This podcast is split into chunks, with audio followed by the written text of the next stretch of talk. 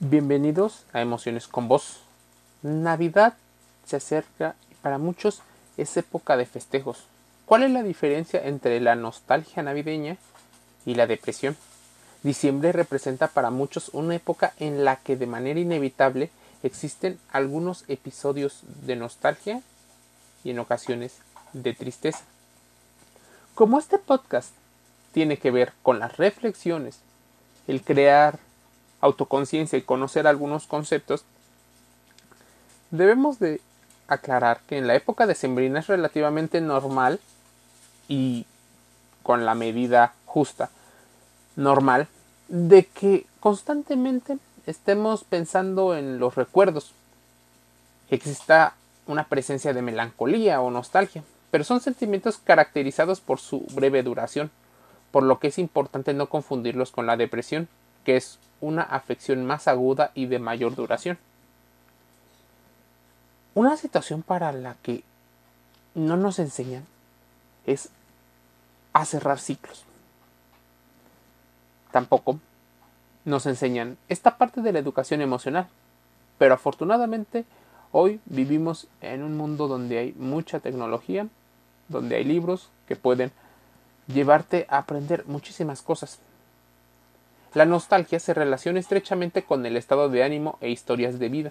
Generalmente es el resultado del ejercicio de un balance que las personas hacen sobre las metas alcanzadas durante un periodo de tiempo, los objetivos que no se alcanzaron, los duelos y los éxitos obtenidos en todo este proceso. Por su parte, la depresión es un fenómeno multifactorial que puede ocasionarse por factores desde la genética, ambiente, aspectos culturales, incluso también tu propia historia. Aquellos que en esta época desarrollan cuadros depresivos generalmente tienen antecedentes previos de esta afección y por algún motivo se agudizan en estas épocas. Así que, propio dicho, la época forma parte de ese entorno mediante las características que la sociedad está premiando en esta época. Los especialistas recomiendan que en caso de tener nostalgia se debe de aprender a respirar, se debe de poner un alto a medida de que se pueda. Uno de los motivos claros está evitar el tren de pensamientos.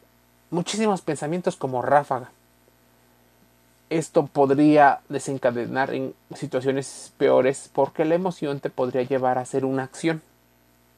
Y esa acción, en un estado de activación en el cual no estás viendo diferentes aspectos, podría causar algunos problemas. Debes aprovechar las posibilidades que se presentan en la época para, por ejemplo, socializar, convivir y fortalecer lazos familiares y de amistad. Si existen antecedentes de depresión, es importante buscar apoyo profesional, algún psicoterapeuta o tal vez un psiquiatra para evitar que los sentimientos de tristeza se agudicen. Es fundamental recordar que debido a la falta de luz solar en el invierno en muchos países, este tipo de situaciones se podría dar por lo cual es importante que cuando exista el sol llegues a salir y a que tu cuerpo empiece a adaptarse a estas nuevas condiciones de falta de luz y esa falta de calor.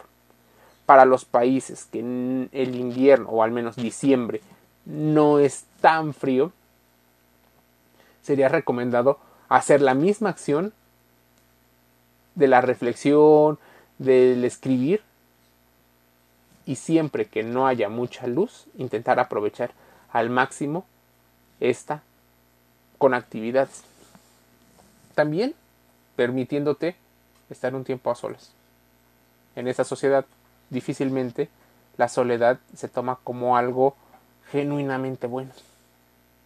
En países donde, por ejemplo, no existe el tema judío-cristiano de Santa Claus y la Navidad,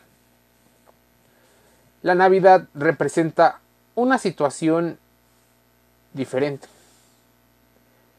Expertos afirman que la depresión navideña se agrava por la adaptación continua a las restricciones. Nos acostumbramos. Existe una profunda tristeza. El síndrome de la profunda tristeza ataca cada diciembre a muchas personas. ¿Cómo detectarla? Bueno, es importante considerar contrastar la información que aquí te digo. Así podrás enfrentarla y tener un estilo de vida mucho más tranquilo. Atribuyó el motivo de la depresión en esta época es la parte reflexiva del cierre de año. Pero no porque no tengas que reflexionar, sino la forma en la que estamos procesando esa reflexión. Los temas no resueltos, las metas que aparentemente no fueron cumplidas, las pérdidas de personas significativas, un rompimiento de pareja, un cambio de ciudad y un largo etcétera podrían ser parte de esta situación.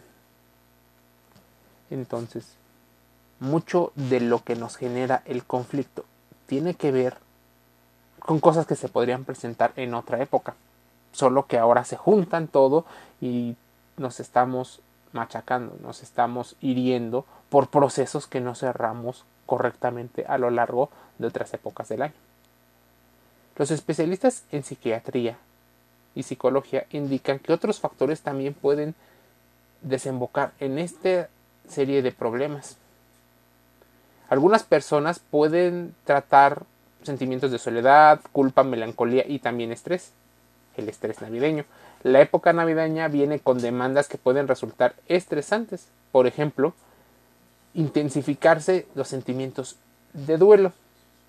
Estar bien nos ayuda a que buscamos que todo vaya de acuerdo a nuestro entorno y nuestro bienestar. Bienestar para algo importante. Buscar fortalecer el autoestima a lo largo del año, reducir las ideas de culpa para que esta situación de intranquilidad cambie. Busca estados donde no estés tan irritable, disfruta los momentos que se, se te presentan en la vida, duerme las horas que debes de dormir, satisface el apetito de manera prudente y recarga la energía. Reflexiona sobre también las cosas con las que te sientes bien. Identifica en qué cosas debes de aprender. Es más, aprende de las experiencias que te han dejado, pero como tal un proceso serio en el cual estableces un balance de lo positivo con lo negativo, porque sí existe positivo. Tener una actividad física podría ser que mantengas una situación química en tu cuerpo diferente a la vida. Poner un propósito realista, porque muchas veces la idealidad es un gran problema. Tratar de balancear el estrés y no perder de vista el bienestar contra las demandas del entorno. En caso de notar que no estamos del todo bien, buscar orientación y no esperar a que la situación progrese. Sin más por el momento, te invito a suscribirte gratis a Spotify, a Google Podcast y Anchor. Este y otros podcasts listos y disponibles para ser escuchados. Te envío un saludo.